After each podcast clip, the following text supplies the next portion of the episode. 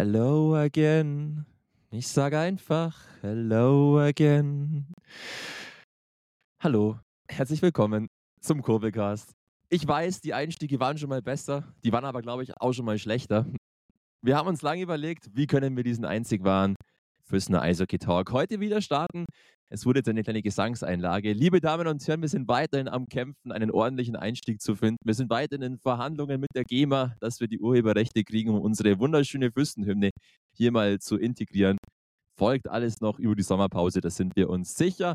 Trotzdem darf ich euch, liebe Kurbelcaster, liebe Podcast-Verrückte, liebe Eishockey-Fanatiker und so weiter und so fort hier recht herzlich begrüßen. Mein Name ist wie immer Max Edinger und an meiner Seite ist der Mann, der ja ganz klar für die Montreal Canadiens fiebert, die zuletzt vier Niederlagen in Folge haben verkraften müssen, während die Toronto Maple Leafs in der letzten Zeit vier Siege in Folge einfahren konnten. Deswegen bin ich froh, deswegen ist er ein bisschen traurig. Das und noch viel mehr dann heute in diesem wunderschönen Podcast. Ich bin sicher, ich werde diese Worte irgendwann nochmal fressen und zurückbekommen von ihm.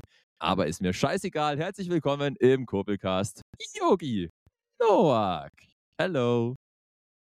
Ja, hallo an alle. Ähm, ich habe schon irgendwie mit sowas gerechnet, weil gestern ähm, haben, wir, haben wir ein Heimspiel gehabt und dann stand ich nach dem Spiel und habe mich äh, mit einem ähm, Vorstandskollegen, glaube ich, äh, unterhalten. Und auf einmal sehe ich im Augenwinkel irgendwie sowas Blau-Weißes rumlaufen. Also, wer, wer läuft denn hier mit einem Garmisch-Trikot durchs Stadion? Und dann schaue ich hin, dann ist es noch schlimmer als ein Garmisch-Trikot. Es ist ein Toronto Maple Leafs-Trikot, was da durch, die, durch den Kurbelhang gelaufen ist. Und dann war es der Herr Edinger mit mhm. äh, einem absoluten Stolz mit seinem Austin Matthews-Trikot. Äh, ist er da, ist er da durch die fast leere Halle. Also ich glaube, du hast auch dich noch versteckt. Das ist meine Theorie. Du hast dich versteckt oben beim Spray TV in der Kabine vom Fabi Erhardt und hast dich erst rausgetraut, wo alle Fans schon weg waren.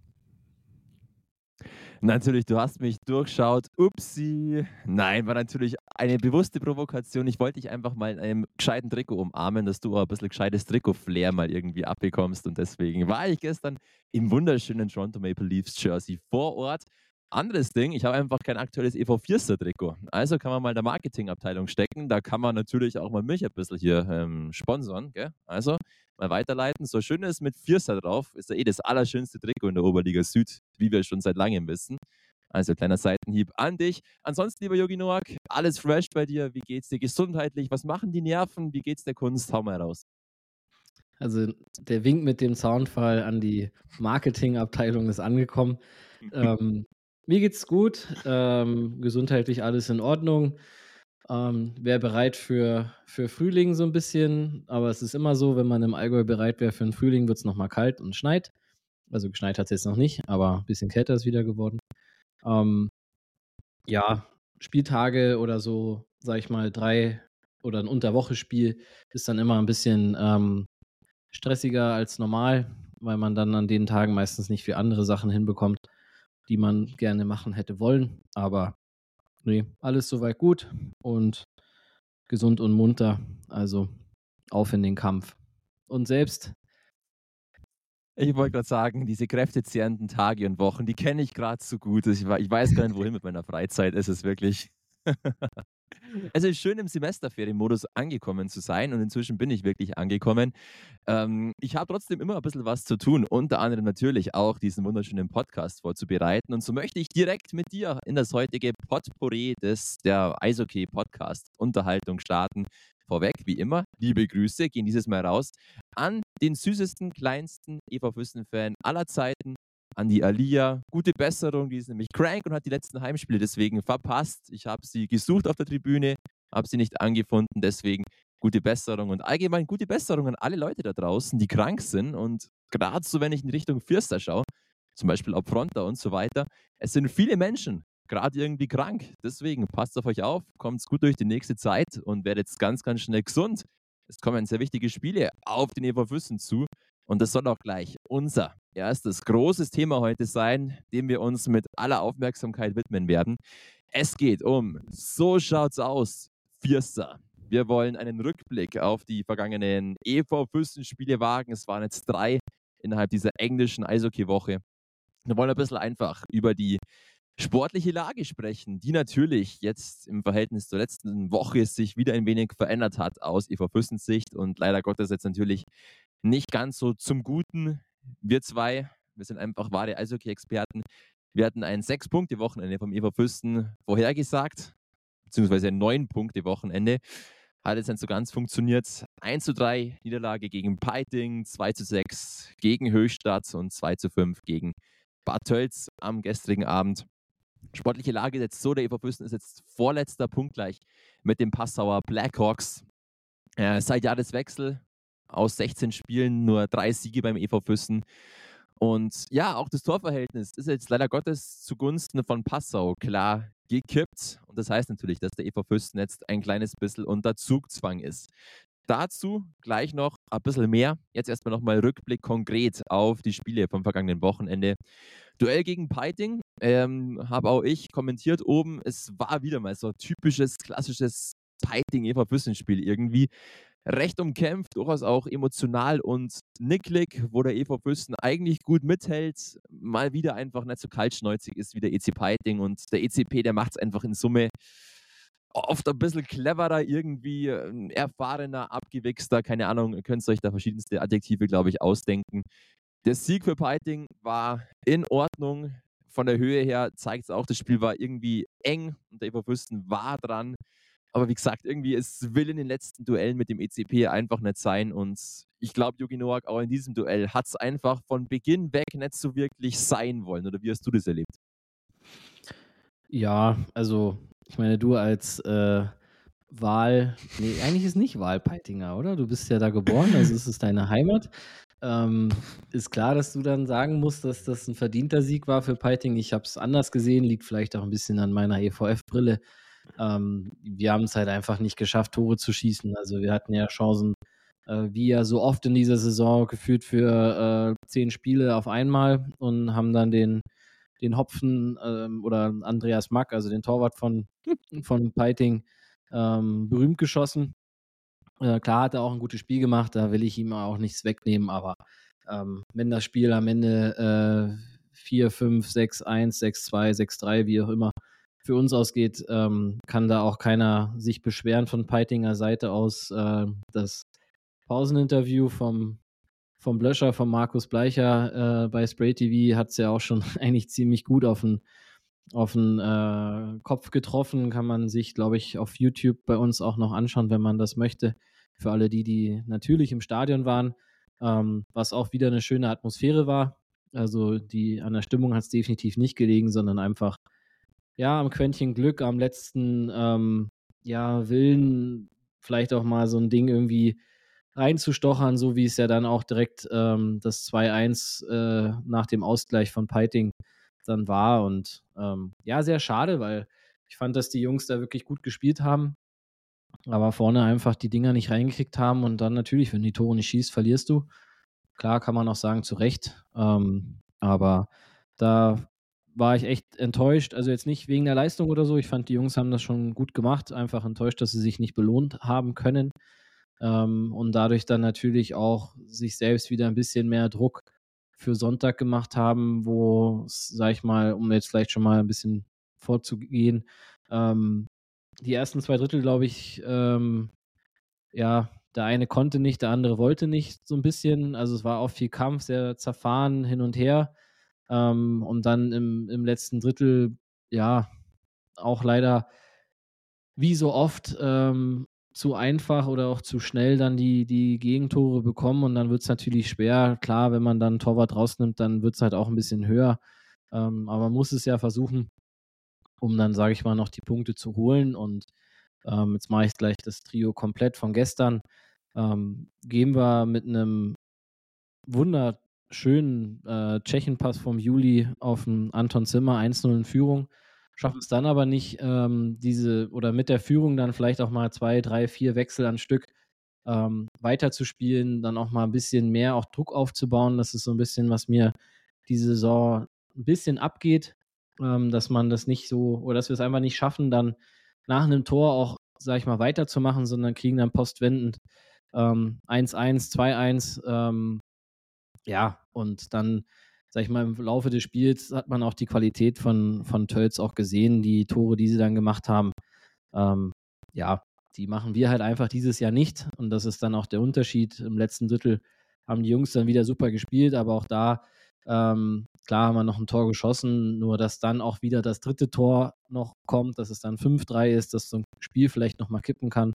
Da fehlt uns einfach, ähm, ja, die Qualität, wenn man, muss man im Endeffekt so sagen. Und ähm, auch wenn jetzt zum Beispiel am gestern oder auch äh, Sonntag dann unsere, ich sag mal, mehr oder weniger besten drei Verteidiger ähm, gefehlt haben, hat man vor allem gestern auch gesehen, gegen eine starke Tölzer ähm, Offensive hatten wir schon unsere Probleme in der eigenen Zone.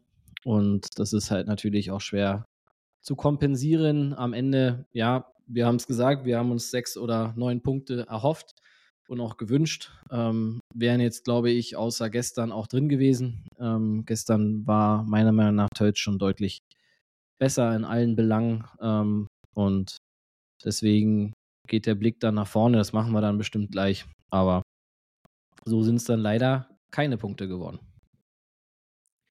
Auf alle Fälle schade Schokolade. Ähm, bevor wir auf das Töltspiel vielleicht noch ein bisschen eingehen, weil es natürlich jetzt noch am präsentesten ist, vielleicht noch mal ganz kurz der Rückblick aufs Piting-Spiel, das ja durchaus auch im Vorfeld vor allem von Fanseite mit sehr viel Spannung erwartet wurde. Durchaus erstmal das Positive.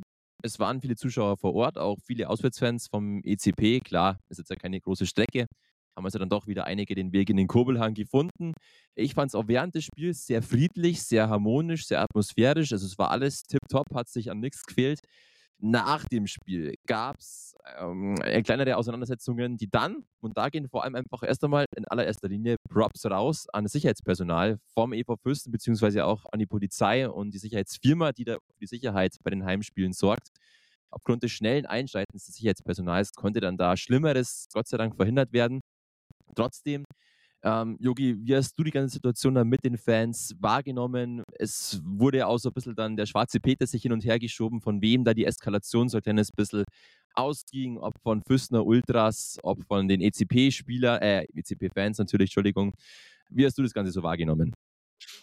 Also jetzt nach dem Spiel äh, war ich jetzt auch nicht dabei, habe es jetzt auch nicht gesehen. Ich habe es auch nur oder kenne es jetzt auch nur von Erzählungen ähm, und ja, dass da generell der schwarze Peter irgendwo hin und her geschoben wird, finde ich ehrlich gesagt ähm, nicht zielführend und auch kann ich auch nicht verstehen.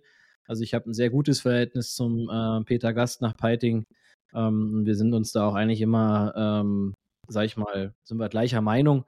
Und ähm, dass natürlich Gewalt äh, oder sonst irgendwelche Ausschreitungen nichts im Eishockey zu tun haben oder äh, zu suchen haben, da ich denke ich, äh, sind wir alle d'accord. Auf der anderen Seite ähm, habe ich es ja jetzt ein paar Jahre ja schon mitbekommen, wie die Spiele immer waren, egal ob wir jetzt in Piting oder in Füssen gespielt haben. Und da muss ich sagen, war von Füssener Seite, zumindest seitdem ich in Füssen war, kam da nie etwas. Unsere Fans sind auch immer mit nach Piting gefahren. Es war teilweise die letzten Jahre, gut, sage ich jetzt mal, diese Saison nicht unbedingt, ähm, weil dann wieder oder sicher da diese Fangruppierung in Piting gebildet hat. Aber sonst war es gefühlt dann immer schon ein Heimspiel, wenn wir in Piting waren zumindest von der Lautstärke her. Und ähm, ja, also wie gesagt, ich kann da jetzt auch nicht wirklich viel dazu sagen, weil ich nicht in aktiven Fanszene bin und ich auch nicht weiß, ähm, wer oder wie oder was da im Endeffekt läuft, weil es mich im, ja auch nichts angeht. Ich äh, bin eigentlich nur dafür da, dass es im Stadion friedlich ist, ähm, was dann außerhalb des Stadions passiert. Ähm, solange es nicht auf dem Gelände ähm, von uns ist, habe ich sowieso keine Gewalt darüber. Was aber auf jeden Fall Fakt ist, ist, dass es schon beim ersten Spiel in Piting in der Vorbereitung angefangen hat mit Provokationen, mit Stickern der ähm, Peitinger Fanszene auf den äh, Bussen von uns, von der ersten Mannschaft. Also was jetzt nicht mal unbedingt was mit, den, mit unserer Fanszene zu tun hat. Und ähm, das ist einfach schade, aber gehört doch nicht hin und eigentlich auch ähm, Wahnsinn, dass wir jetzt irgendwie wahrscheinlich darüber diskutieren müssen, ob wir ab der nächsten Saison äh, aus dem Spiel ein, ein, Hochrisikospiel machen. Und das ist eigentlich ein absoluter, absoluter Wahnsinn, weil ähm, ich meine, das Spiel Füssen gegen Garmisch wird wahrscheinlich immer ein Hochrisikospiel bleiben, auch aufgrund der Vergangenheit und, und der, der Rivalität, die es ja gefühlt schon 100 Jahre gibt. Aber ähm, was man auch dazu sagen muss, ist, dass solche Sachen halt dem Verein echt eine Menge Geld kosten. Also es ist jetzt nicht so, dass wir da einfach sagen, ja, komm, nehmen wir mal zwei, drei Ordner mehr. Jeder Security mehr kostet Geld. Ähm, Dixie-Klos zu bestellen kostet eine Menge Geld, um die äh, Fan-Gruppen äh, Fan, äh, zu trennen. Und das ist eigentlich ähm, meiner Meinung nach nicht nötig zwischen Piting und Füssen. Ähm, aber ja, ich hoffe mal, dass sich jetzt da die Gemüter über den Sommer äh, wieder ein bisschen herunterfahren, weil ich glaube, äh, dass wir jetzt diese Saison nochmal gegen Piting spielen, ist relativ unwahrscheinlich. Aber ja, schade, dass man darüber reden muss oder dass, dass es jetzt ähm, wiederholt vorgekommen ist. Du sagst es auf alle Fälle. Ich habe jetzt auch keinen Bock, hier einen auf Moralapostel zu machen. Das mache ich oft genug in der Grundschule und da nervt es mich schon immer. Es ist auf alle Fälle so, glaube ich, dass beide Fanlager, was die Vergangenheit einfach jetzt in dieser Saison auch anbelangt, nicht ganz unschuldig sind auf ihre Art und Weise. Vielleicht war jetzt am vergangenen Wochenende da am Freitag eher die Konfrontation von den Füßner Fans ausgehend, die aber wiederum ja nur als Reaktion auf das, was davor von den Peitingern ausging. Letztendlich ist es aber auch völlig, Entschuldigung, wirklich scheißegal, ich finde einfach, dass der Fokus mehr aufs Eishockey gelegt werden sollte und dass beide Fans, beide Fanlager einfach verstehen müssten, es bringt nichts, sich gegenseitig jetzt da zu provozieren. Natürlich, klar, ich spreche mich jetzt leicht. Ich stehe da oben und kommentiere das ganze Spiel. Man ist als Fan dann einfach doch nochmal ein bisschen mehr emotionaler mit am Start und mag ja dann auch bloß seinen Verein und die Werte des Vereins verteidigen. Das verstehe ich auch voll. Aber wie du eben sagst, letzten Endes, es hilft dem Verein überhaupt nichts, dann irgendwelche Schlägereien oder sonstiges anzuzetteln weil dann der Rattenschwanz immer nur länger wird, Hochrisikospiel, zusätzliche Kosten and so on. Ich fände es cooler einfach, wenn man sich wieder mehr aufs Anfeuern des Vereins konzentriert und zwar auf beiden Seiten. Da müssen wir auch nie irgendwelche Diskussionen über Schuldzuweisungen oder übers Ziel hinausschießen führen. Vielleicht mal insofern einfach, ja, keine Ahnung. Ein bisschen mehr Demut, ein bisschen mehr einfach anfeuern. Würde uns, glaube ich, allen einfach gefallen und auch gut tun. Dieses Thema ist erstmal ad acta gelegt passt soweit. Noch ganz kurz Rückblick zu Tölz. Auch da hast du eigentlich schon wirklich alles gesagt. Ich sehe es sehr ähnlich wie du. Ähm, vor allem, ja, so ungefähr zwei Drittel über war der EV Füsten da dann doch, muss man sagen, deutlich unterlegen, obwohl der Start wirklich eigentlich sehr optimal verlief. Ich habe mich auch ein bisschen gewundert, ich war einfach auch ein bisschen traurig, dass es nicht gelungen ist, diesen Schwung aus dieser frühen Führung einfach mitzunehmen. Und das habe ich auch während der Übertragung erwähnt, dass der EV Fürsten, wenn er in Führung gerät, 60 Prozent seiner Spiele dann doch noch verliert am Ende. Also das mit Führungen, Haushalten und irgendwie diesen Flow mitnehmen, ist auch sowas, was in diesem Jahr nicht optimal läuft. Auch das vielleicht so ein Grund eben dann für die in der letzten Zeit leider dann doch etwas häufigere Niederlagen. Ähm, letztes Drittel fand ich persönlich eigentlich sehr gut. Da hat sich der Eva Fürsten wacker geschlagen und da hat man auch gesehen, dass der Eva Fürsten da locker mithalten kann. Eigentlich, wenn halt einfach viel zusammenläuft, Dazu gestern einfach auch wieder, also Spielglück ist einfach auch nicht auf der Füßner Seite im Moment. Da waren wieder Postenschüsse, Lattenschüsse dabei. Alleingänge, die dann der Keeper saved oder wo vielleicht auch der Abschluss nicht zu 100% zielstrebig ist. Es sind ganz, ganz viele Faktoren, glaube ich, die ganz, ganz viel in diesem Jahr durchaus erklären. Und da war gestern, glaube ich, auch so ein kleines Paradebeispiel.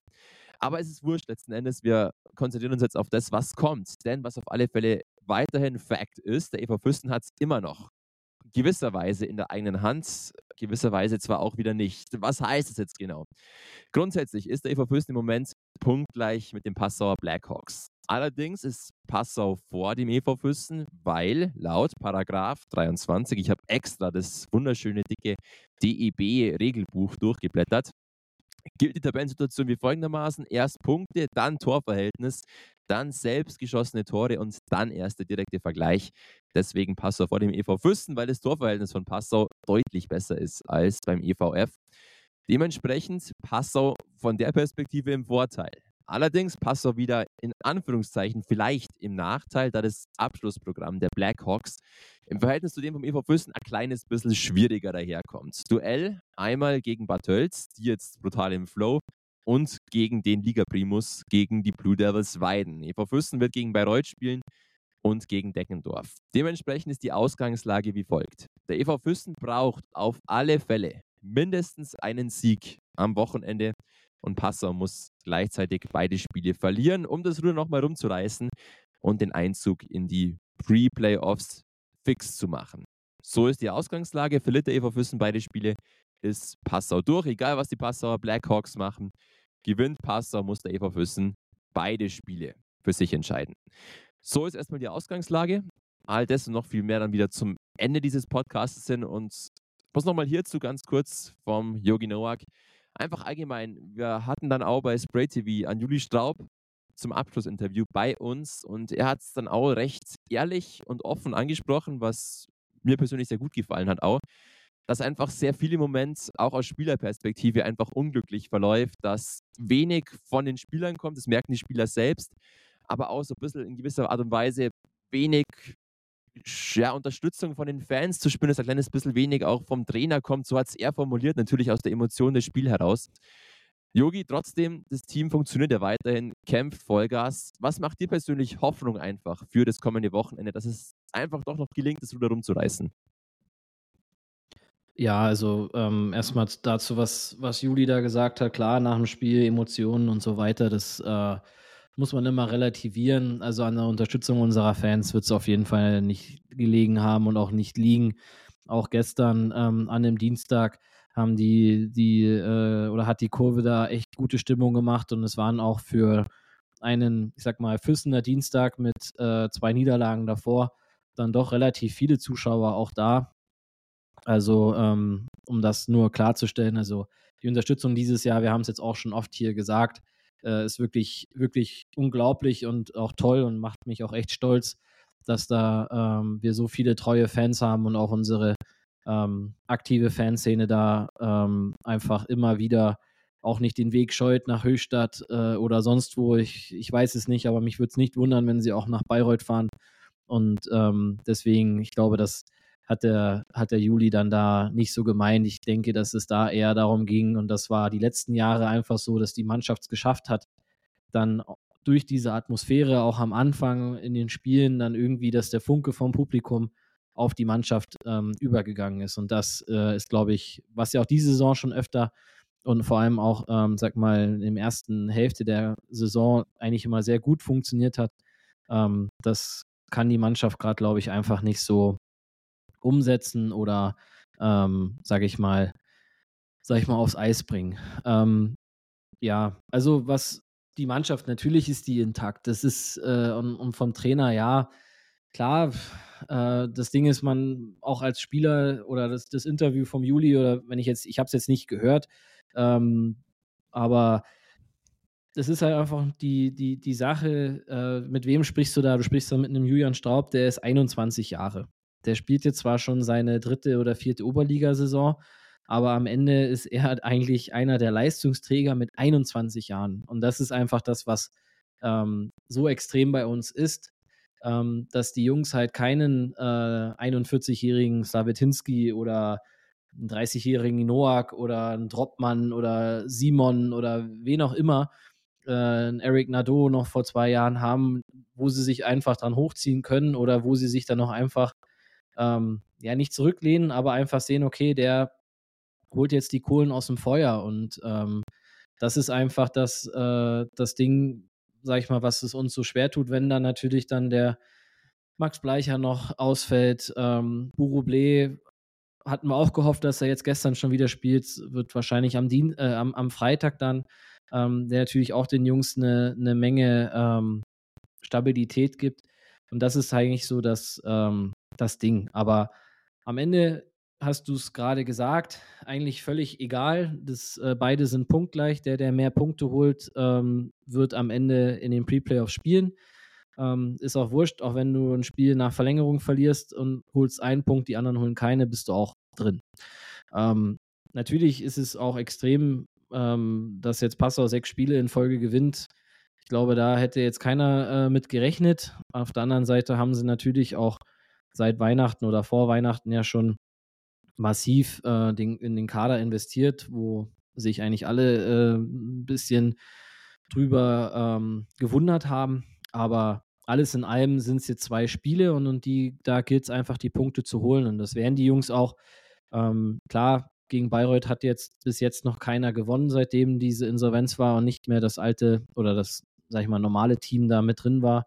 Aber auch das wird nicht einfach, weil da sehr viele junge Spieler, Viertlizenz-Spieler jetzt sind, die da äh, um ihr Leben kämpfen und natürlich dann ihr letztes Heimspiel für sie definitiv dann äh, gegen uns auch ähm, gut verkaufen wollen oder sich da die, die Punkte holen. Und klar, am Sonntag zu Hause gegen Deggendorf äh, mit einem wahrscheinlich Timo Pielmeier im Tor wird es dann schon schwieriger.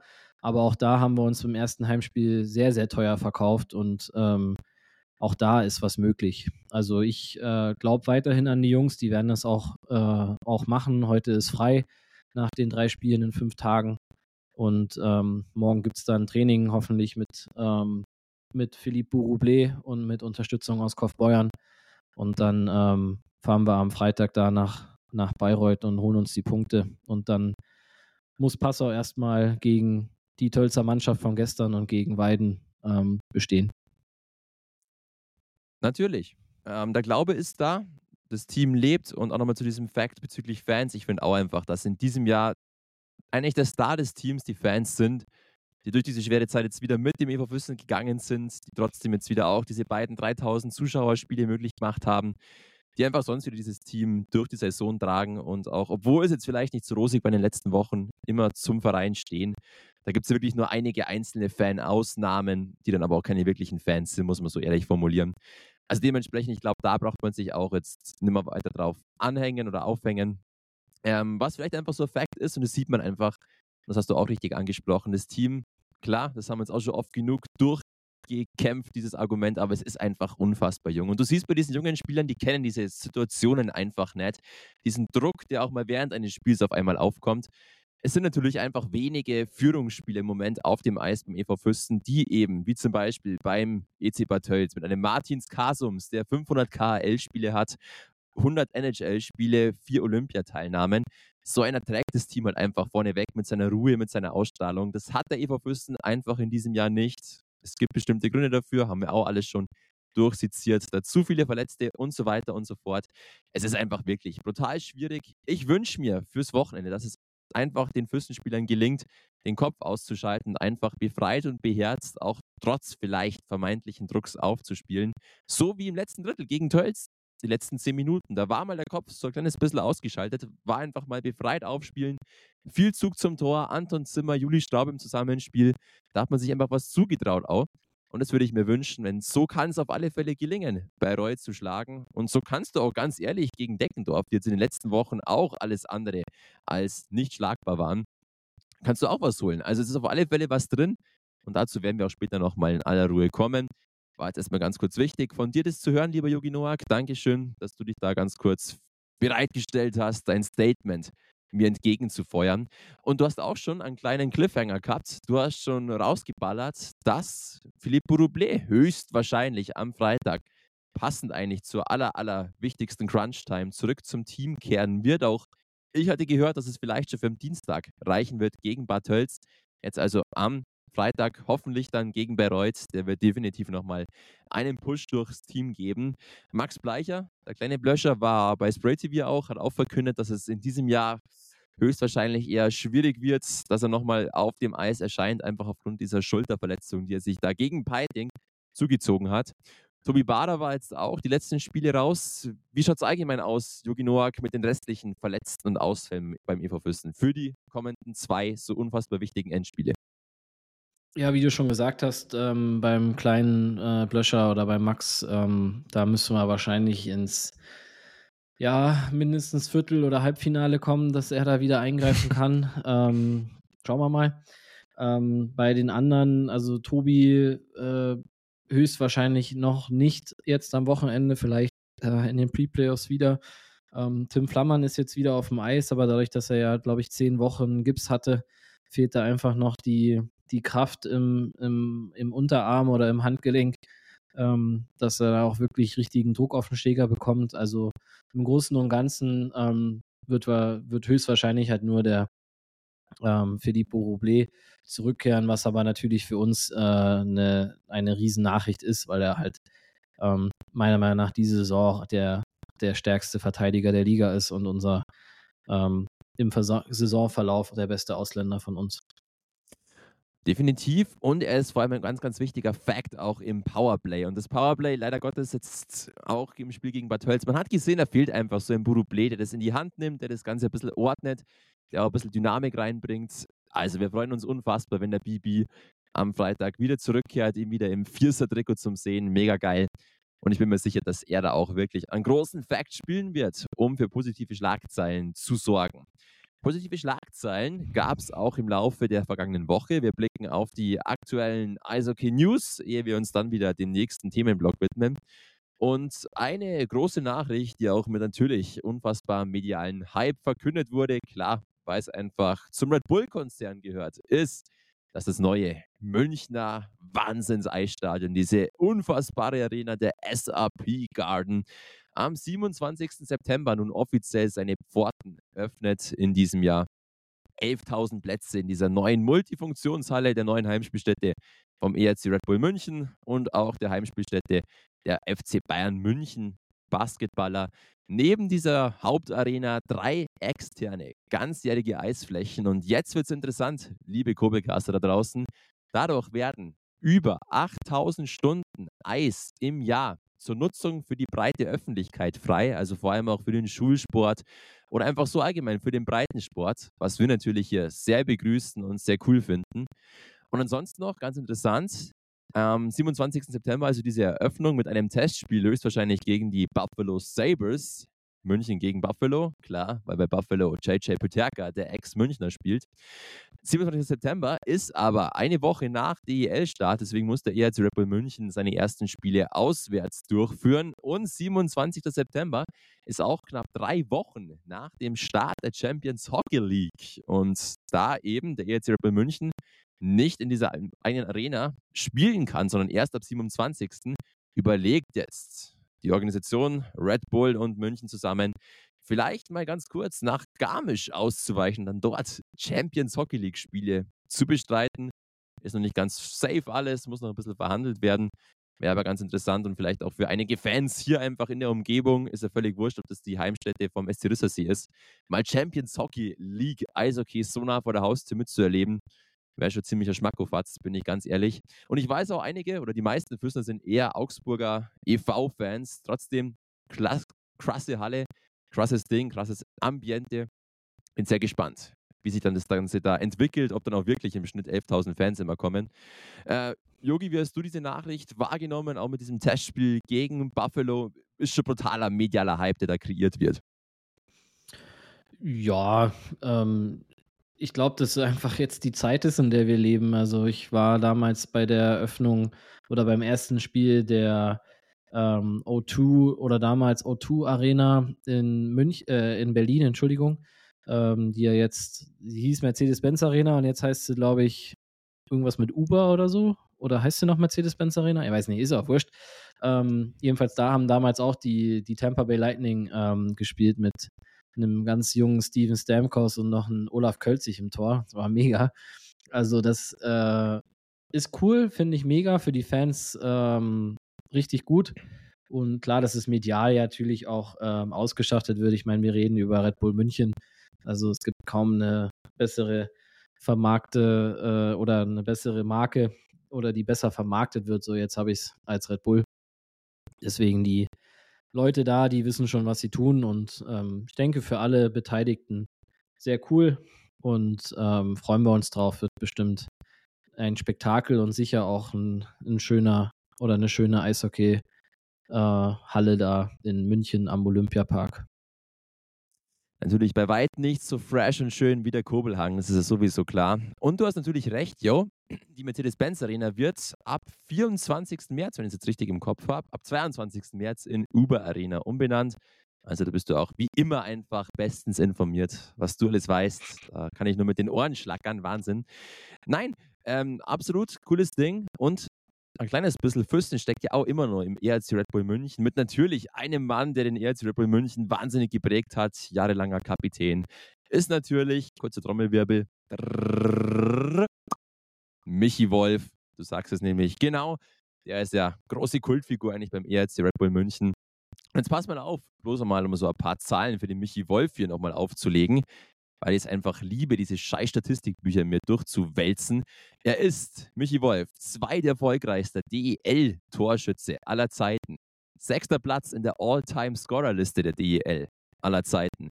Er ist der Rekordspieler von Iserlohn in der DEL und allgemein auch in allen nahezu oder nahezu fast allen wichtigen Statistiken, was Tore, Assists und so weiter bei Iserlohn angeht, mehrmaliger DEL-MVP und seine Nummer 13 wurde beim ERC Red Bull München unter das Dach gehängt.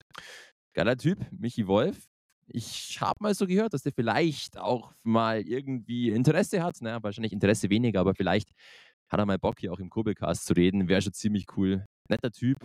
Vielleicht klappt's. Was auf alle Fälle noch unter der Woche rausgegeben wurde, das war auch bei uns Thema, der Deutschland Cup bleibt in Landshut. Juhu! Die ganzen DEB-Offiziellen haben unseren Kurbelcast gehört. Da haben wir es offen gefordert. Lasst das Turnier doch einfach in Landshut, nicht irgendwo anders jetzt wieder hinvergeben. Da war es doch ganz schön. Und deswegen bleibt der Deutschland Cup jetzt auch in Landshut zu 24 wieder mit Herren- und Frauenwettbewerb. Das Ganze soll jetzt bis 2027 so weitergehen in Landshut. 2027 dann ja Heim-WM in Deutschland. Und da wurde jetzt auch wieder veröffentlicht. Es wird wieder mal, wie 2010, ein großes Outdoor-Game bei dieser Heim-WM in Deutschland geben. Yogi, weißt du noch damals, wo dieses Outdoor-Game stattfand und wer gespielt hat und wie das Spiel ausging? In der WM 2010. Yes. Ja, in Gelsenkirchen gegen, ähm, gegen die USA. 3-2 nach Verlängerung. Felix Schütz das entscheidende Tor geschossen, äh, weil ich selber am Stadion war. Also, da jetzt Oder was 2-1? Oder was 2-1? ah, ich kann 2-1 gewesen jetzt? sein. Was jetzt? Ja, Leg dich fest wie in der Schule. Äh, 2-1 und äh, nächsten Tag äh, Bildschlagzeile Dennis Endras, der Eistitan. Gerade noch gerettet von der 2 plus auf die 1 minus dann doch noch rüber gejumpt. Richtig, es war 2 zu 1 Deutschland nach Verlängerung. Legendär, Schützi mit dem Tor. Es war das bis heute, Obacht, Spiel mit den viertmeisten Zuschauern in der Geschichte des Eishockeys aller Zeiten. Knapp 80.000 da in der Arena auf Gelsenkirchen. Brutal, äh, auf Schalke in Gelsenkirchen, so rum gehört's. Übrigens, das Spiel mit den meisten Zuschauern in der Geschichte des Eishockeysports, das gab es 2014 im Winter Classic der NHL. Weißt du auch noch, wer da gespielt hat, lieber Jogi Noak? Da kannst du jetzt dir die 1 Plus verdienen. Detroit gegen irgendeine so Mannschaft im Blau-Weiß, die keiner kennt. Hm, Gibt es ein großes Bussi. In Michigan. Kuss auf deine Nuss oder, keine Ahnung, Kuss auf dein Auge. Überragend, es ist richtig. In Michigan, in diesem mega freshen Stadion von Michigan Football College, vor über 106.000 Zuschauern gewinnen natürlich die Toronto Maple Leafs 3 zu 2 gegen die Red Wings. Das ist bis heute das Spiel mit den meisten Zuschauern.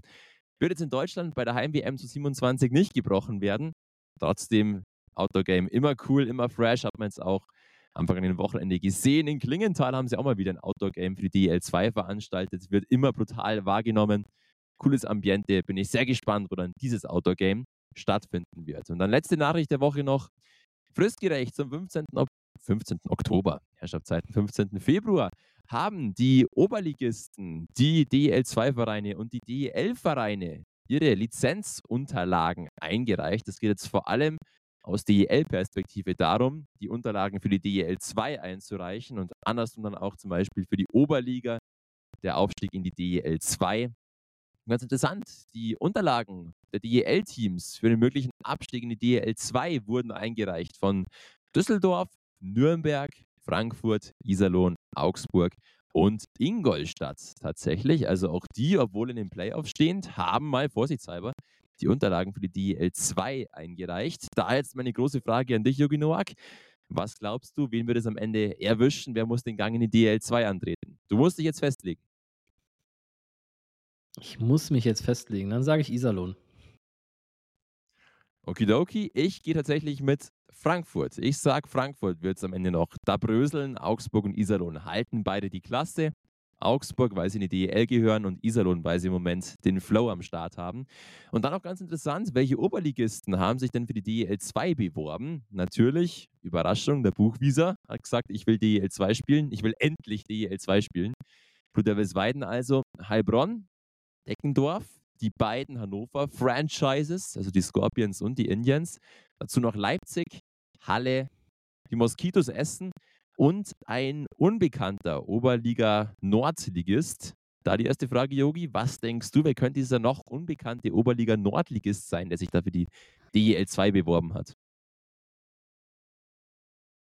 Also das wurde wirklich nicht veröffentlicht, oder wie? Oder, oder ist es jetzt die Frage?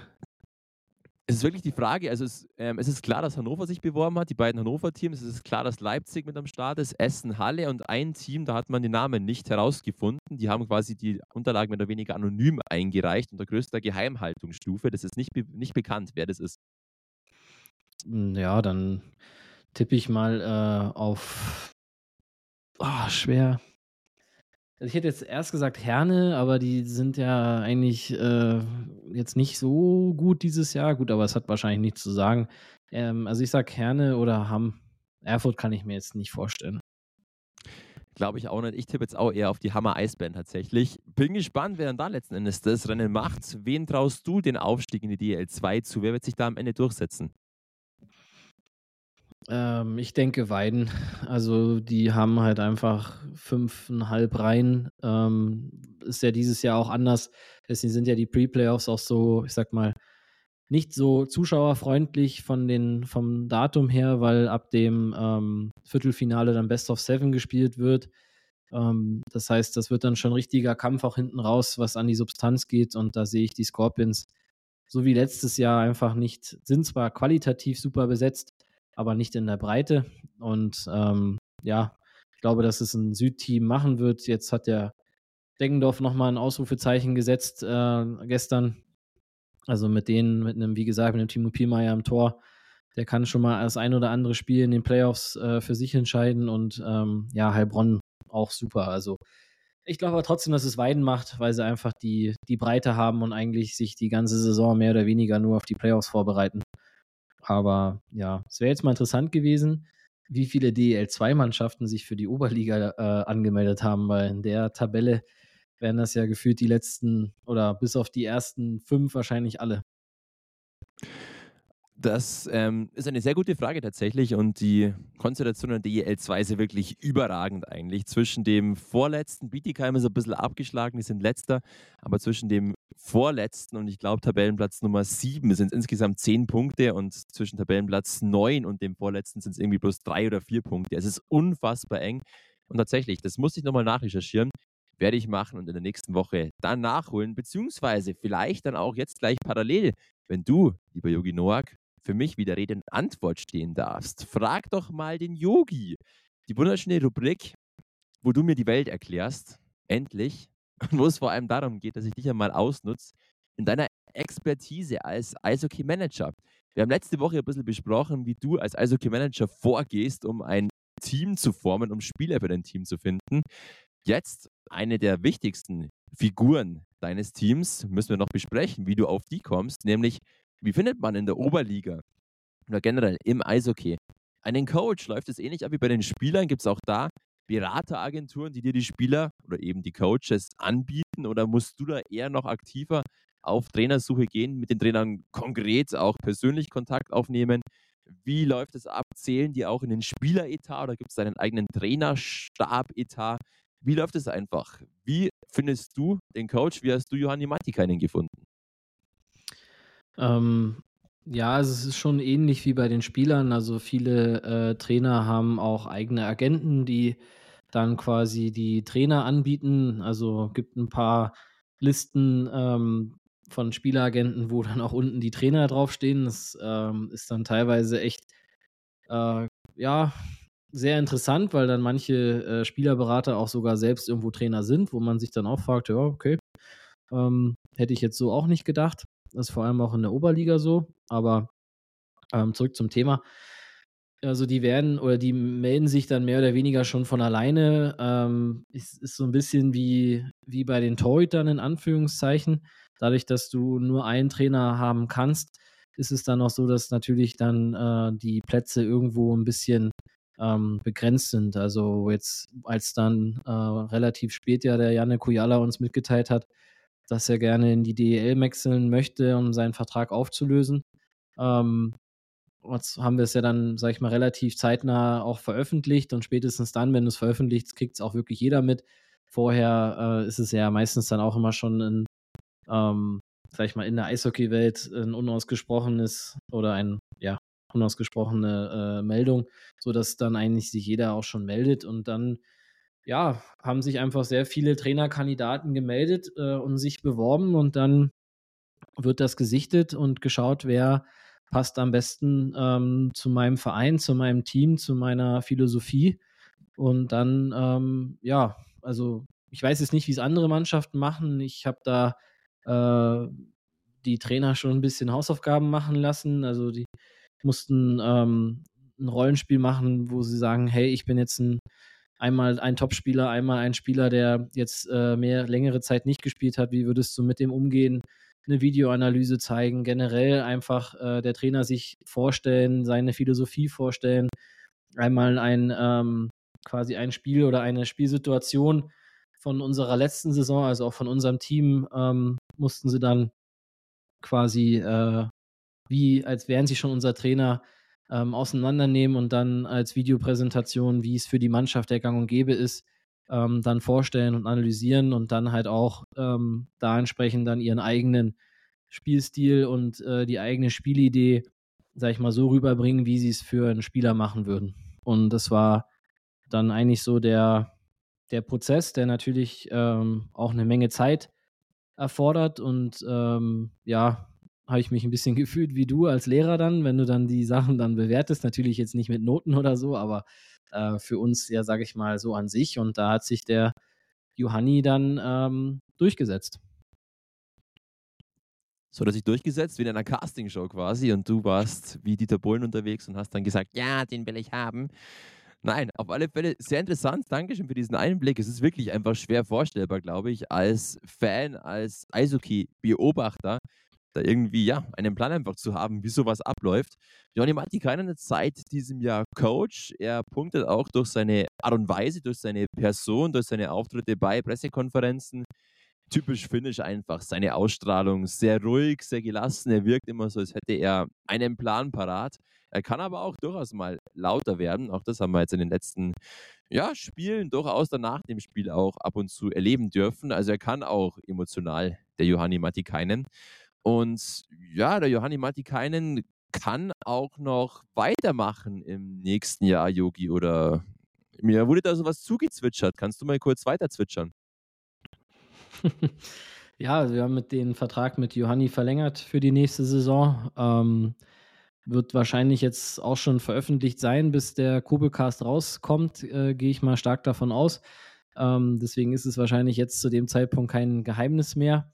Ähm, wir sind, oder ich persönlich bin sehr froh, ähm, dass Johanni sich da entschieden hat, ähm, auch weiter hier arbeiten zu wollen, weil wir uns auch, ähm, sag ich mal, in dem Prozess im letzten Sommer ähm, eigentlich auch darauf verständigt haben, dass ich eigentlich vor allem auch auf der Trainerposition irgendwo gerne eine Kontinuität haben will, weil jetzt die letzten ähm, zwei Trainer ja wirklich nur nach einer Saison äh, gehen konnten oder, oder gegangen sind oder gehen wollten, besser gesagt.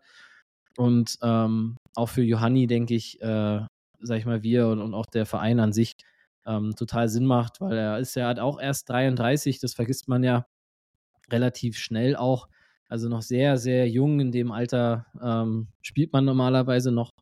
Und ähm, deswegen ist da auch seine Reise und seine Entwicklung noch lange nicht beendet. Und ähm, ich hoffe, dass ich dann in der nächsten Saison auch ein bisschen mehr sportlicher Leiter sein kann und nicht nur ähm, finanzieller Feuerwehrmann, sage ich jetzt mal, dass ich ihn da auch äh, noch ein bisschen mehr unterstützen kann mit den Jungs und ähm, dass wir da einfach den nächsten Schritt gehen, weil ich bin felsenfest davon überzeugt, dass er auch der richtige Mann ist, weil du brauchst für so eine junge Mannschaft auch einen Coach, der zum einen äh, Disziplin und Struktur vorgibt, aber auf der anderen Seite auch die Jungs versteht und auf die Jungs eingehen kann Natürlich, äh, wenn du jetzt einen NHL-Trainer haben äh, möchtest oder haben kannst, dann nimmst du den auch, aber ähm, es hat sich auch zum Beispiel damals äh, ein Trainer, der war mal Assistenztrainer NHL äh, angeboten, der konnte aber kein Wort Deutsch und die Präsentation von ihm war dann eigentlich auch eher nicht so NHL-like. Also der hat dann unsere oder meine Hausaufgaben nicht so ernst genommen und dann ähm, ja, wenn du das, wenn du den EV Füssen nicht ernst nimmst und die, diese Aufgaben, die mir einfach wichtig sind, dann kriegst du den Job nicht. Und Johanni hat jetzt nicht nur da, sondern auch in der ganzen Saison ähm, eine Menge, Menge Herzblut und eine Menge Arbeit reingesteckt, was man natürlich als Fan ähm, oder als Außenstehender nicht so sieht, ähm, auch nicht sehen kann, was ja auch vollkommen okay ist. Aber ähm, deswegen freue ich mich, dass er da bleibt, weil er dann jetzt auch einen ganzen Sommer hat, um mit der Mannschaft zu arbeiten. Letztes Jahr war es ja dann, dann doch relativ spät, als er dazugekommen ist. Dann kam diese ganze Lizenzgeschichte, die natürlich auch für ihn und vor allem für die Jungs halt auch nicht wirklich ähm, förderlich war in der Vorbereitung. Und so ähm, bin ich mir sehr, sehr sicher, dass vor allem diese, ähm, ich sag jetzt mal, Leistungsschwankungen zum Ende hin, die ja ähm, mehr oder weniger damit zu beantworten sind, dass einfach der, die Körner bei den Jungs fehlen, dass das nächstes Jahr nicht mehr ähm, vorkommen wird, weil die Jungs im Sommer dann unter der Anleitung von Johanni einfach ganz anders trainieren werden. Also in Fürsten spricht man weiterhin Finnisch. Johanni Mattikainen bleibt an Bord. Und dann noch mal ganz kurz eine Frage an dich. War es eigentlich ein Kriterium, der muss Finnisch sein, weil die letzten Coaches immer Finnen waren beim EV Füssen? Nein, nein, nein, überhaupt nicht. ähm, Kriterium war oder Wunsch war, dass er Deutsch spricht, ähm, weil das einfach auch für ihn und fürs Umfeld einfacher ist. Das war ja, ähm, was ich so gehört habe, ein ganz großer Kritikpunkt bei Marco Reiter, der fachlich ein äh, abartig guter Trainer war und auch sehr, sehr viel aus der Mannschaft rausgeholt hat. Meiner Meinung nach auch aus, aus mir selbst. Ähm, da war ja immer so ein bisschen so die Kritik, ja, aber der spricht ja kein Deutsch.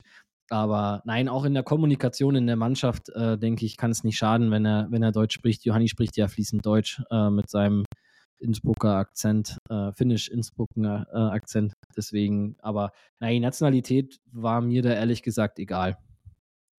Also mehr oder weniger nur Zufall, dass da wieder mal finnischer Wind durch den Kurbelhang wehte und auch weiterhin wehen wird. Ich bin auch sehr positiv mit dieser Entscheidung und hoffe einfach, dass man den Johanni auch weiterhin Zeit lässt. Er kann, glaube ich, wirklich sehr viel bewegen und wenn er einfach mal genug auch Zeit im Vorfeld hat und auch einen langen Sommer, dann kann er, glaube ich, wirklich was gehen. Dazu ein bisschen Sicherheit in Sachen Planung, auch von seiner Perspektive aus, dass er einfach von oder einfach früh weiß, welche Spieler er auch wirklich einplanen kann im nächsten Jahr. Dann ist da, glaube ich, weiterhin der sportliche Weg geebnet für eine hoffentlich dann noch bessere nächste Oberliga-Saison, auch in Sachen Vertragsverlängerungen und Kader und so weiter, haben wir letzte Woche schon angeteasert, ist der Yogi Noak natürlich schon hochgradig am Schwitzen und am Schaffen im Hintergrund, kann ich euch auch sagen. Er hat gar keine Zeit mehr für mich vor lauter Kaderumstrukturierungen und Machersachen. Also da ist auf alle Fälle einiges im Rohr und wird dementsprechend bald rausgeballert werden. Ganz schnell noch, bevor wir dann zum letzten Thema des Abends übergehen. Es war Deadline Day unter der Woche tatsächlich. Die letzten Transfers wurden getätigt. Es gab nochmal ein paar kleine Rochaden, ein paar kleine ja, Vereinswechsel, die erwähnenswert wären. Unter anderem hat sich zum Beispiel Rosenheim noch einen Keeper, einen finnischen Keeper mit Oskar Autio dazugeholt. Mal schon einen aus der finnischen ersten Liga. Auch das kann halt bloß Rosenheim in der Form. Einige Bereuter-Spieler haben den Verein nochmal verlassen. Tom Schwarz zu Weiden, Thomas Schmidt zu Landshut. Dann, auch sehr interessant, zwei Leistungsträger der Stuttgart Rebels mit Bernhard Edwein und seinem guten Buddy Matt Pastilli haben den Verein verlassen. Der eine geht zu den Indians und der Matt bleibt in der Oberliga Süd, wechselt zu Deckendorf. Hat auch da dann gleich mal im ersten Spiel eingebombt für den Deckendorfer SC. Also da auch nochmal durchaus auch eine gewisse, ja, ähm, ein Kompliment für seine Leistung. Pistilli, das jetzt nochmal da bei Deckendorf Playoffs spielen darf hat er wirklich auch bei Stuttgart sehr gut performt in diesem Jahr. Bleiben wir bei Stuttgart. Da war vor der Saison das große Thema, dass sie sich eigentlich mit Lukas Steinhauer einen Top-Keeper gesichert haben. Der dann kurz vor Saisonstart um die Vertragsauflösung gebeten, war seitdem bei keinem Verein. Jetzt hat er bei Bad Nauheim noch unterschrieben. Der SC Rüssersee hat großes Verletzungspech. Luba Belka, Robin Schudeck, Alex Höller und ähm, Uli Maurer fallen verletzt aus bis zum Ende des Jahres. Dementsprechend haben sie mal ganz kurz den Captain von Passau nachverpflichtet, die Garmischer. Mark Zajic, auch der hm, zweitbeste Scorer des Teams aus Passau, der jetzt beim SC Rüssersee. Steve McAuley, große Legende der DEL, ist von Düsseldorf zu Kassel in die DEL 2 gewechselt. Auch da nochmal das Ausrufezeichen ganz klar bei den Huskies. Die wollen hoch in die DEL. Und auch die Hannover Scorpions haben unter der Woche nochmal mit drei Spielern nachgerüstet. Auch da ist ganz klar der Fokus. Wir wollen uns mit den Weiden messen. Wir wollen das Battle um die DEL 2 angehen. Frage an dich, der Yogi Noak. War nochmal irgendwie Transfers, zumindest so ein kleines Randthema beim EV Fürsten, wurde das nochmal überdacht oder bist du ganz ehrlich, dafür ist einfach weder Zeit noch wirklich Geld im Rahmen vorhanden gewesen? War das war es noch ein Thema bei euch oder war es einfach wirklich kein Thema mehr, jetzt nachzurüsten? Also nachzurüsten nicht. Wir waren aber äh, kurz davor, dass wir noch einen Spieler hätten abgeben müssen. Ähm, es hört sich, ist natürlich jetzt blöd für jeden, der jetzt da zuhört und natürlich wissen will, wer, aber ich kann es nicht sagen. Also es war, äh, also der Deadline Day für mich war sehr stressig. Ähm, am Ende hat sich der Spieler aber dann entschieden, dann doch bei uns zu bleiben, was ich ihm ähm, selbst persönlich und charakterlich sehr, sehr hoch anrechne. Also das habe ich so auch noch nie erlebt ähm, oder gehört. Aber nein, unsere finanziellen Möglichkeiten hätten es nicht äh, oder geben es auch nicht her, jetzt da ähm, irgendjemand nachzuverpflichten, zumal man ja auch irgendwo mit dem Worst Case ausgehen muss. Ähm, der Worst Case wäre, dass jetzt am Sonntag ähm, das vorbei ist und dann hätten wir halt über am Ende äh, zehn Tage oder maximal zwei Wochen gesprochen. Ähm, deswegen relativ, äh, ja, ja, unnötig vielleicht nicht. Die Jungs hätten es natürlich auch verdient, dass wir da nochmal irgendwo in irgendeiner Art ähm, Unterstützung äh, holen, aber das werden wir dann, oder haben wir noch den ganzen Sommer Zeit, um über unsere Finanzen zu sprechen, aber die geben es nicht her, wenn du in einer Saison 300.000 Euro Schulden machst. Ähm, dann wirst du ein paar Jahre brauchen, um die abzuzahlen und die werden wir brauchen. Deswegen ähm, wäre es nicht fair und auch nicht richtig, ähm, da jetzt irgendwelche Harakiri-Sachen zu machen, zumal da ja teilweise auch Summen im Raum stehen bei manchen Spielern, wo wir einfach nur mit dem Kopf schütteln können.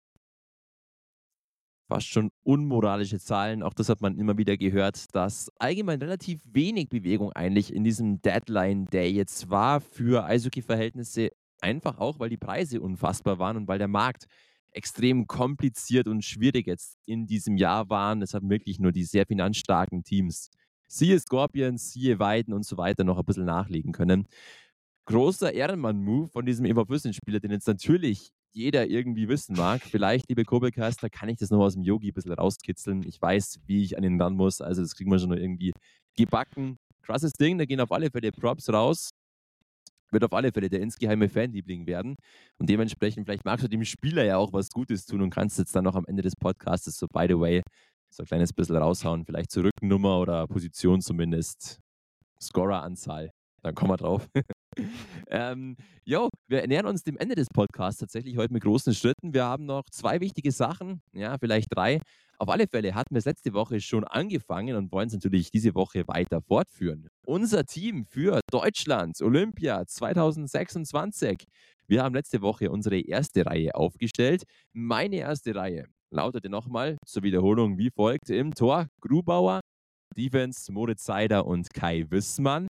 Offensive Leon Dreiseitel, Tim Stützle und Marcel Nöbels. Heute stellen wir unsere zweite Reihe auf, inklusive zweiten Keeper. Und ich starte einfach gleich mal wieder in diese zweite Reihe vom Team Deutschland Olympia 2026, so wie es ganz bestimmt nicht aufgestellt sein wird, weil wir dann doch keine Ahnung haben. Aber so würden wir es uns auf alle Fälle wünschen. Mein zweiter Keeper ist jetzt Matthias Niederberger, wie letzte Woche schon angesprochen. Ich sehe das Du, Grubauer, Niederberger da ganz weit vorne. Und meine zwei Verteidiger, die ich mir ausgesucht habe für die zweite Reihe Team Deutschland, einmal Leon Gawanke, erst vor kurzem in die DEL gewechselt, zu den Adler Mannheim, jahrelang jetzt eigentlich in den USA unterwegs gewesen. Sehr robuster, physischer Verteidiger, aber auch sehr spielstark, gefällt mir mal sehr gut. Den stelle ich auf und einfach einen als Identifikationsfigur, als Kultfigur, weil auch das brauchst du in so einem Team, einem Nationalteam. Du wirst ja auch Spieler haben, die einfach normal wirken, irgendwie menschlich wirken. Und mein Lieblingsspieler aus der DEL, mein Lieblingsspieler vom ERC Red Bull München, Conny Abelshauser, den würde ich einfach mitnehmen, allein fürs Feeling, allein für die Stimmung in der Kabine. Also, meine Defense, Conny Abelshauser, Leon Gawanke, zweite defensive Reihe. Yogi, Dr. Nationaltrainer Noak, wie stellen Sie auf? Also, hab, ich weiß nicht, ob ich das geträumt habe, aber hast du nicht letzte Woche Niederberger als Nummer 1 mitgenommen, weil du gesagt hast, dass der Grubauer verletzt war und zu schlecht ist? Kann sogar sein. Ich glaube, ich habe mich dann gesagt, ich müsste mich, ich müsste nochmal überlegen, ob ich Grubauer oder Niederberger pick, aber auf alle Fälle würde es eng werden zwischen den beiden. Wir können auch gern sagen, Grubauer, Keeper Nummer zwei. Ist mir egal. Da bin ich ja durchaus offen für Veränderungen, gar kein Stress. Hau mal bitte deine Verteidiger raus. Und deinen zweiten Keeper. Stimmt, du musst auch noch den zweiten Keeper bestimmen. Ja, ja, ich will nur nicht, dass jetzt äh, irgendjemand, äh, irgendein Kobelcaster vom Weg äh, von, aus, von Buching äh, der Bernd aus Buching, dass der nicht äh, in sein Lenkrad jetzt äh, schlägt, weil er sagt, der, der Edinger, der, der macht, was er will. Ähm, nein, oh, du bist äh, zweiter Torhüter nehme ich. Ja. Äh, also ich nehme Matthias Niederberger, nachdem ich äh, das letzte Mal den, ähm, den Grubauer genommen habe. Ähm, ja, gibt es keine Diskussion, ist seit Jahren der beste deutsche Torhüter in der DEL. Und da war er bis jetzt ähm, leider ja einen Thomas Greis nicht mehr in der NHL haben. Das wäre sonst meine Nummer zwei gewesen, aber der hat ja die Schlittschuhe an den berühmten Nagel gehängt, ähm, auch zu Recht. Deswegen ähm, nehme ich da den Matthias Niederberger mit. So, äh, meine ersten beiden Verteidiger waren Moritz Müller und Moritz Seider, die beiden, das Moritz-Duo. Ähm, dann nehme ich den Kai Wissmann, den du, glaube ich, in der ersten Verteidigung hattest als Rechten. Ich bleibe bei rechts und links und ähm, nehme da dann den Jonas Müller mit. Das ist dann ein Berliner Verteidigungsduo. Die spielen in Berlin auch oft zusammen. Ähm, ja, bleiben wir mal dabei. Wir haben ja noch wir werden ja wahrscheinlich sieben Verteidiger picken, oder? Wir fahren mit sieben Verteidigern zur, zur Olympia. Gut. Natürlich dann, fahren wir mit sieben Verteidigern zur Olympia. Hallo, wir verstehen uns doch blendend. Das ist ein wunderschönes Trainergespann hier. Edinger Noack. Ich sehe uns schon im freshen Anzug an der Bande stehen. Also, Nationaltrainer Noack geht mit dem Duo Müller-Müller letzten Endes. Also Moritz Müller in der ersten Reihe, Jonas Müller in der zweiten Reihe. Sehr interessant. Ich werde, glaube ich, dann nächste Woche auch noch einen Müller ins Spiel bringen. Jetzt noch der Blick auf unsere zweite offensive Reihe. Wie gesagt, bei mir war die erste Dreiseitel Stützle Nöbels. Jetzt gehe ich in der zweiten offensiven Reihe mit JJ Peterka von den Buffalo Sabres. Den hattest du schon letzte Woche gepickt. Auf der Center-Position gehe ich mit Nico Sturm. Auch der NHL-Crack. Auch der sehr sympathisch, by the way. Cooler Typ, habe ich in Augsburg kurz kennenlernen dürfen, als er da den Stanley Cup vorbeigebracht hat. Mega, mega nett. Und vielleicht einer, den jetzt nicht alle auf dem Schirm haben, den ich aber in diesem Jahr wirklich als sehr positiv wahrnehme, der natürlich auch einen gewissen Bezug zur Oberliga hat. Ich gehe an der Seite von Chai Peterka und Nico Sturm mit Maxi Kamera. Der nämlich in diesem Jahr wirklich Scoring-Maschine und absoluter Special Team Specialist und allein deswegen würde ich ihn mitnehmen. Sehr viel Tempo, sehr viel Dynamik und eben einer auch aus unserem wunderschönen Oberland aus Landshut. Also den kann man auf alle Fälle picken. Der Sohn vom Axel Kamera. Also Maxi Kamera geht mit mir zu Olympia. So, jetzt toppt es mal.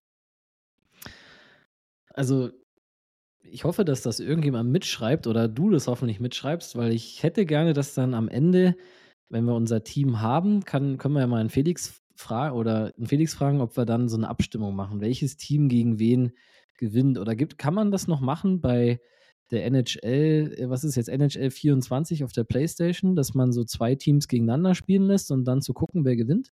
Geht das? Also so simulieren?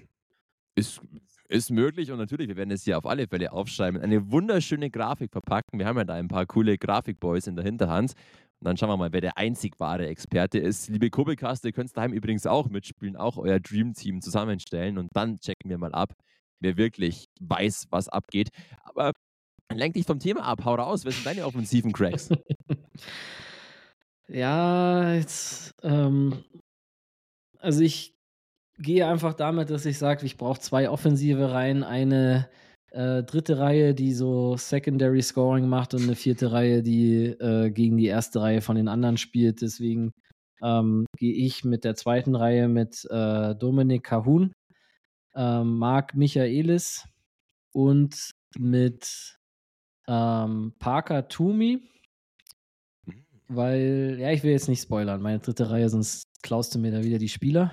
Ähm, ich finde, dass der, der Parker Toomey äh, in Straubing brutal äh, spielt, der auch mal äh, eine Zeit lang drüben war und äh, Marc Michaelis und äh, Dominik Kahun ähm, zu Recht auch in der Schweiz spielen. Äh, finde vor allem den Marc Michaelis äh, hat sich brutal ähm, gemacht. Jetzt schaut gerade dein Papa von hinten hier in den, in den Kobelcast-Zimmer bei dir. Ähm, Ach du Kacke.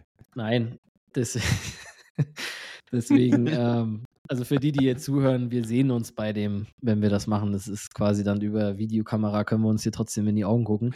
Ähm, nein, das sind meine, ist meine zweite Reihe, die, die für Scoring noch dazu ist und dann gibt es nächste Woche äh, dann die, meine dritte Reihe. Magst du nur kurz Hallo sagen oder magst du länger vor der Tür stehen? ja, natürlich, wir sind live. Podcast. Jetzt ist er ganz, ganz nervös. Ach, Hallo ja, Tobi. Das ist der Kurvecast. Alles sehr familiär. Es gibt wunderschöne Grüße zurück, mein lieber Daddy. Und wir fahren weiter im Programm. Also sehr interessant, hätte ich jetzt nicht auf dem Schirm gehabt, aber so wie du es argumentiert hast, würde ich fast überlegen, den mir auch nochmal aufzuschreiben. Aber nein, natürlich nicht. Ich lasse mich von dir nicht inspirieren. Ich bin mein eigener Herr. Gar kein Stress. Und ich bin sehr gespannt, wie dann letzte, nächste Woche deine dritte Reihe ausschaut. Also, das war's für das Team Deutschland von dieser Woche. Nächste Woche Team 3, nein, Reihe 3. Wir machen weiter. Ich bin, wie gesagt, sehr gespannt. Ich habe mein Team, meine dritte Reihe, übrigens schon aufgestellt. Also, ich auch. Ein bisschen Druck ich auf, auf dich aufbauen. Du auch schon. Bin ready. Ah, okay. Ja. Wir schießen es trotzdem erst nächste Woche raus, weil wir müssen ja ein bisschen den Spannungsbogen ziehen, so wie es sich auch in der Schule gehört, beim, bei der Erlebniserzählung. Schön den Spannungsbogen ziehen. Hast du auch immer gemacht. Ja, ich weiß schon. Vorletzter Akt des Abends, noch ganz schnell, es wird feierlich. Wir rollen den roten Kobelcast-Teppich aus und verteilen die Oberliga Süd Oscars der Woche. Ah, ich schmeiß mich kurz in Schale, ich schmeiß mir kurz das Sakko über und verteile die schönste Klatsche der Woche. Und die hat sich dieses Mal wirklich gewaschen. 11 zu 2 verliert der SC Rüssersee gegen die Blue Devils Weiden. Liebe Garmischer, herzlichen Glückwunsch. Schönste Klatsche der Woche geht an euch und die tut vielleicht doppelt weh, weil nur ein paar Tage später dann auch noch die Derby-Niederlage gegen den EC Bad Tölz 1 zu 5. Ah, ja, das war jetzt nicht so ganz optimal. Liebe Garmischer Fans, wir dürfen es jetzt ganz kurz aus unserer Perspektive sagen, weil es beim EV Würsten jetzt auch nicht optimal lief in den letzten Wochen. Deswegen seid uns nicht best. Dann geht der Award für den geilsten Flow der Woche. Man muss es fairerweise einfach wirklich so festhalten, auch wenn es aus Eva Füssen Sicht eher kacke ist. An Passau, sechs Siege in Serie, die haben zwölf Punkte auf den Eva Füssen wettgemacht in den letzten Wochen. Gewinnen gegen Deckendorf, gewinnen in Peiting, da langst du dir auch an den Kopf hin. Das Team wird getragen von einem gewissen Seidel, einem gewissen Sevchenko, einem gewissen Liam Blackburn, der wieder zurück ist nach Verletzung. 60 Prozent aller Tore des des ERF Passau in den letzten sechs Spielen geht auf das Konto von diesen drei Typis von Seidel, Sevchenko und Blackburn. Läuft bei den dreien. Und der Award für die schönste, weil lauteste und geiste Kabinenansprache geht diese Woche an Johanni Matikainen. Kabinenansprache nach dem Spiel in Höchstadt. Da sollen ein paar laute Worte gefallen sein und auch sonst das Ganze etwas eindrücklich von ihm ja, ähm, dargestellt worden sein, was er von der Leistung in Höchstadt hielt. Also da, lieber Johanni, darfst du dir gerne bei mir abholen, den Award für die schönste Kabinenansprache. Jo, das waren die Oscars der Oberliga Südwoche. Es war mal wieder mal ein Fest. Ich freue mich schon auf nächste Woche und werde da wieder mein Sakko auspacken. Jetzt sind wir wirklich am aller, allerletzten Ende des Kobelcasts angekommen und blicken nochmal abschließend jetzt, weil es so wichtig ist, in aller Ruhe auf das Wochenende voraus. Auf diese zwei Endspiele des EV Füssen im Kampf um die Pre-Playoffs. Es ist noch alles drin und es geht am Freitag nach Bayreuth. Zu diesem Team, das Anfang dieses Jahres sieben Siege in Folge hat landen können. Es lief alles sportlich perfekt bei den Tigers, hatten sich auf Platz 3 der Liga vorgearbeitet. Dann kam die dann irgendwie doch ein bisschen plötzlich eintretende Insolvenz Seit diesem Zeitpunkt zehn Niederlagen in Folge, eigentlich nahezu alle deutlich. Nur einmal konnte noch ein Punkt in der Overtime geholt werden. Schwierige Situation in Bayreuth. Team ist natürlich bei weitem nicht mehr das, was es noch vor vier Wochen war. Ganz, ganz viele junge Förderlizenzspieler, kaum mehr Leistungsträger im Team vorhanden. Rumpfkader eigentlich durchwegs hindurch. Der Eva Fürsten ist unter Zugzwang und auch deswegen vielleicht äh, zu favorisieren in diesem Duell. Trotzdem wird es natürlich keine einfache Sache, weil Bayreuth, wie du schon vorher auch richtig angesprochen hast, auch noch ein bisschen was zeigen möchte. Die jungen Spieler möchten sich zeigen. Jogi Noak, ähm, was gibt dir trotzdem diesen positiven Flow? Warum sagst du trotzdem, ja, das wird jetzt einfach mal unser Abend. wir packen das vielleicht auch, weil wir auch als EV Fürsten gegen ein vollbesetztes Bayreuth-Team in Bayreuth 7 zu 6 gewonnen haben. Ja, ich kann es ganz kurz machen, äh, weil, weil Philippe Roublé beim letzten Mal äh, drei Tore, drei Vorlagen gemacht hat und er spielt jetzt wieder und macht einfach dasselbe und sechs Tore reichen für einen Sieg. Nein, Gut. Spaß beiseite. ähm, ich hätte es genommen. So, okay. kurz mach, so kurz machen wir es nicht. Hallo, wir sind erst bei einer Stunde zehn. Wir brauchen Minimum eine Stunde zwanzig. Sonst, sonst geht doch hier nichts. ähm, nein, du hast es schon richtig gesagt. Es ist schon, wird keine leichte Aufgabe. Ähm, auf der anderen Seite habe ich jetzt gerade hier während dem Kobelcast vom Felix Warmann zugesendet bekommen, dass Rich Schanromatz, ähm, also der Trainer von Bayreuth, äh, nach Bad Nauheim wechselt als Laie. Das heißt, äh, morgen dann äh, oder übermorgen, wenn der Podcast rauskommt, morgen. Ähm, dann kein äh, Cheftrainer auf der Bank. Äh, ist jetzt aber auch nicht so, dass da in Bayreuth nicht sonst noch irgendjemand stehen würde, der das schon mal gemacht hat. Also Marc Vorderbrücken und der Herr Beindl haben beide auch schon ähm, reichlich Erfahrung als Cheftrainer. Also das wäre auch einer der Gründe, warum sie im Endeffekt auch insolvent gegangen sind, weil das Trainerteam wahrscheinlich so teuer ist wie unsere ganze Mannschaft. Aber ähm, sei es drum. Ich, ich glaube einfach, dass unsere Jungs sich das äh, verdient haben über die ganze Saison und dass der Eishockey-Gott da auch äh, hoffentlich, ähm, sage ich mal, ein Auge zudrückt oder den Jungs dann auch das Quäntchen Glück gönnt, ähm, was sie sich einfach verdient haben, weil auch jetzt, egal ob es am Dienstag war, ähm, wo auch wieder das dritte Spiel in fünf Tagen mit Arbeiten dazwischen im letzten Drittel, man gibt sich nicht auf, man kämpft immer bis zum Umfallen, ähm, bis auf vielleicht ein, zwei Ausnahmen im ganzen Jahr. Und äh, ich glaube, dass das auch einer der Gründe, warum so viele Fans auch so lange ähm, bei der Stange geblieben sind und auch immer wieder die Jungs so anfeuern, weil sie es einfach sehen, dass da jeder sein, sein Herz auf dem Eis lässt. Und wenn wir das morgen oder ja, ich bleibe jetzt auch mal bei morgen ähm, in Bayreuth äh, aufs Eis bringen, dann schaffen wir es auch, weil definitiv die Jungs, die in Bayreuth spielen, ähm, die Vorlizenzspieler und die, die jetzt noch da sind, ähm, werden genau dasselbe tun. Also es wird nur über einen Kampf gehen und nur mit Herz und das haben unsere Jungs ähm, en masse und wahrscheinlich am meisten in der ganzen Liga und deswegen ähm, wird es klappen. Dem, du glaubst es kaum, habe ich nichts mehr hinzuzufügen. Yogi, Respekt. Alles auf den Punkt gebracht. Definitiv. Da kann ich nur sagen, die drei Punkte sind gewissermaßen schon vorgebucht. Nein, natürlich, das wäre jetzt sehr weit aus dem Fenster gelehnt. Aber ich sehe es zu 100% genauso. Dieses Spiel wird jetzt vielleicht nicht unbedingt allein durch spielerische Klasse entschieden, sondern durch einfach unfassbar viel Herzblut, gerade eben auch unter diesem Rahmen, unter dieser speziellen Situation, unter diesem Endspielcharakter. Da zählt es jetzt einfach mal. Und man muss auch ganz ehrlich sagen, wenn es dem EV Füssen nicht gelingt, gegen Bayreuth jetzt zu gewinnen, dann hat man es vielleicht auch nicht mehr so in der Art und Weise verdient, dann auch in die Pre-Playoffs zu kommen. Trotzdem natürlich, selbst mit einer Niederlage, es wäre noch nichts vorbei. Man hat immer noch das Heimspiel gegen Deckendorf. Aber man muss schon sagen, jetzt kann das Team einfach beweisen, zu was es noch in der Lage ist. Jetzt kann man abliefern, jetzt kann man nochmal Vollblutherz zeigen. Wenn es nicht klappen sollte mit den Pre-Playoffs, hat dieses Team trotzdem ein super Jahr gespielt, trotzdem das Maximum aus allem herausgeholt, trotzdem den EV Füssen würdig vertreten. Gar kein Ding. Aber klar, natürlich. Man wird jetzt einfach sehen, ob sie fähig sind, jetzt nochmal diesen Druck standzuhalten. Daheim gegen Deckendorf wird ein schönes Spiel schon mal grundsätzlich bei der Eva Füssen. Auch da gehen Props an dich und das Marketing-Team raus, sich in diesem Jahr viele besondere Aktionen hat einfallen lassen. Unter anderem auch den Family Day, der jetzt am Sonntag gegen Deckendorf ansteht. Der Deckendorfer SC eigentlich absolutes Top-Team in der Oberliga Süd. Seit Jahreswechsel allerdings auch mehr Niederlagen als Siege eingefahren aus den letzten 14 Spielen. Achtmal verloren tatsächlich. Also auch da ist jetzt der Trend nicht unbedingt positiv. Jetzt zuletzt dieser etwas unerwartete 2 zu 1 Erfolg in Weiden, also Deckendorf, wenn der Pielmeier gut drauf ist, der Greilinger auch nochmal irgendwas aufzaubert, dann sind die natürlich von der Qualität her tipptopp in der Oberliga. Aber auch die sind schlagbar. Auch da hast du es bereits vorher schon angesprochen, hat der EV Füssen bei den ersten Spielen durchaus gewusst, wie man die Deckendorfer ärgern kann. Also auch da wird zur Not noch was drin sein. Der Family Day, Yugi Noak, steht an. Was ist da alles geplant? Warum ist es denn der Family Day beim EV Füssen?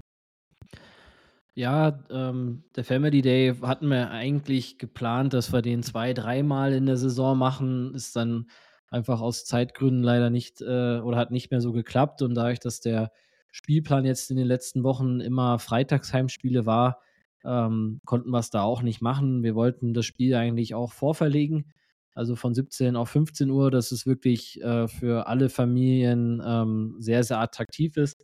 Da die Oberliga aber vorgibt, dass das letzte ähm, Spiel oder die Spiele in der ganzen Liga zeitgleich stattfinden, äh, findet das Spiel auch um 18 Uhr statt. Also ist auch wichtig für alle, ähm, nicht 17 Uhr, sondern 18 Uhr. Ähm, Family Day, also es gibt ähm, spezielle Angebote für Familien, quasi Familientickets, die dann ähm, auch leicht vergünstigt sind ähm, für die oder für unsere treuen Kobelcaster, die natürlich auch ähm, unserer Social Media folgen, haben es ja auch gesehen. Ich war mit dem, mit dem Bauer Neudecker und dem Philipp Boublé in der Realschule hier in Füssen. Einmal in der, in der Englischklasse, das war, glaube ich, die zehnte. Und einmal in Französisch, das war, glaube ich, die achte Klasse, weil ja unser ähm, Philipp ja Franco-Kanadier ist und fließend Französisch spricht. Und da haben wir auch ein paar Tickets an die Klassen ähm, verteilt, die natürlich da auch eingeladen sind.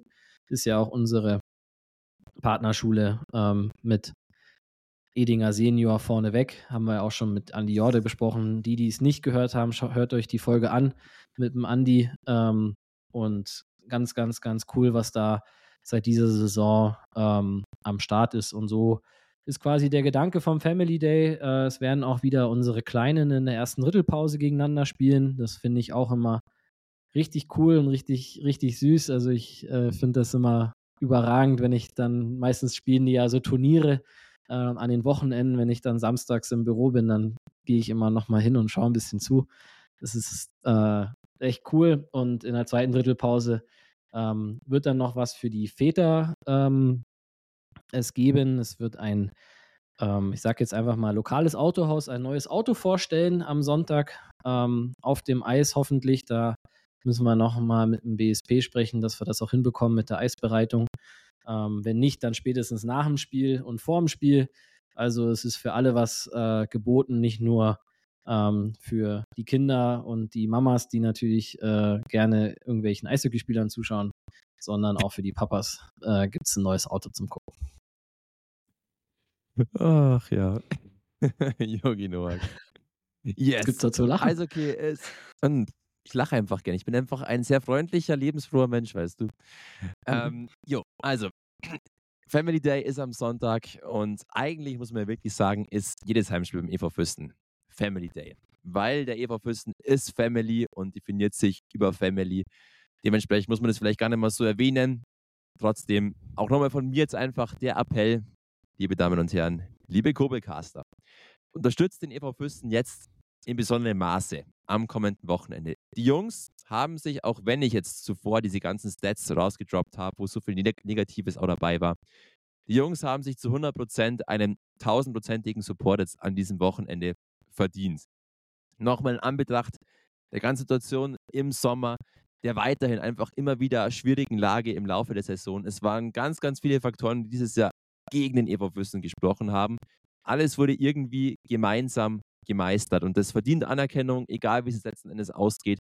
Ich würde mir wünschen, dass es vielleicht ein paar schaffen, nach Bayreuth zu fahren, einige vielleicht bei Spray TV einschalten bei Bayreuth und dass wirklich ganz, ganz, ganz viele Zuschauer am Sonntag jetzt nochmal die Halle säumen und für einen tollen Schlussakt dieses Jahres sorgen. Vielleicht mit einem positiven Ende und dann auch mindestens einem weiteren Pre-Playoff-Spiel, oder soll es eben nicht reichen und trotzdem einfach gemeinsam jetzt diese Saison zu beenden, dem Team nochmal höchsten Respekt zu zollen? Wer, finde ich, verdient, nur gerechtfertigt und wäre einfach schön, noch einmal gemeinsam den geilsten Sport der Welt zelebrieren und dann auch noch im schönsten Rahmen überhaupt, nämlich im Kurbelhang. Finde ich eine sehr coole Sache. Ich würde mich freuen. Ich bin auch am Start. Jogi Noak ist am Start. Ich wäre dafür, dass wir ab nächstem Jahr auch irgendwie es schaffen, einen Kurbelcaster-Rabatt an der Kasse einzuführen, dass alle Kurbelcaster dann mit besonderen Vergünstigungen in Stadion gelangen oder zumindest direkt dann zu uns geführt werden. Einmal Händeschütteln extra oder einmal High Five extra. Irgendwie sowas. Nein, Spaß beiseite. Kommt bitte gerne ins Stadion. Unterstützt den EVF.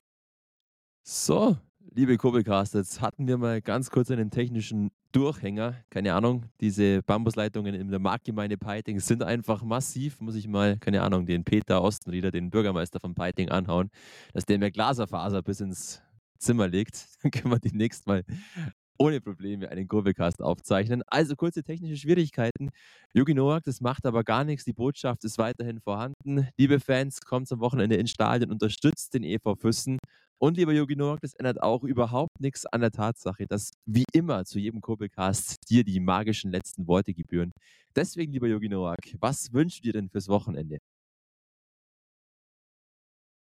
Ja, ich wünsche mir, dass ähm, sich die Mannschaft in den letzten beiden Hauptrundenspielen nochmal selbst belohnt für, den, für die ganze harte Arbeit, für den Kampf, für die Monate voll ähm, Leidenschaft, die sie jeden Tag aufs Eis gebracht haben. Nicht nur bei jedem Spiel, sondern auch bei jedem, jedem Training, auch wenn es vielleicht ein, zwei Spiele dabei waren, die wir uns natürlich äh, zurückwünschen. Aber das hoffe ich einfach, dass der Eishockeygott da ähm, nochmal das EVF-Trikot anzieht ähm, und unsere Jungs da vielleicht das kleine Quäntchen Glück, was auch immer äh, irgendwo dazugehört, den Jungs einfach schenkt, sodass wir am Freitag die, die Punkte in Bayreuth holen und hoffentlich am Sonntag alle zusammen ähm, am Kobelhang einen richtig, richtig schönen Sonntagabend, Eishockeyabend haben werden gegen äh, die Deggendorfer und dass das halt nicht das letzte Heimspiel wird für diese Saison, sondern dass wir dann im nächsten Kobelcast äh, uns über die Pre-Playoffs den Kopf ähm, oder um Kopf und Kragen labern können.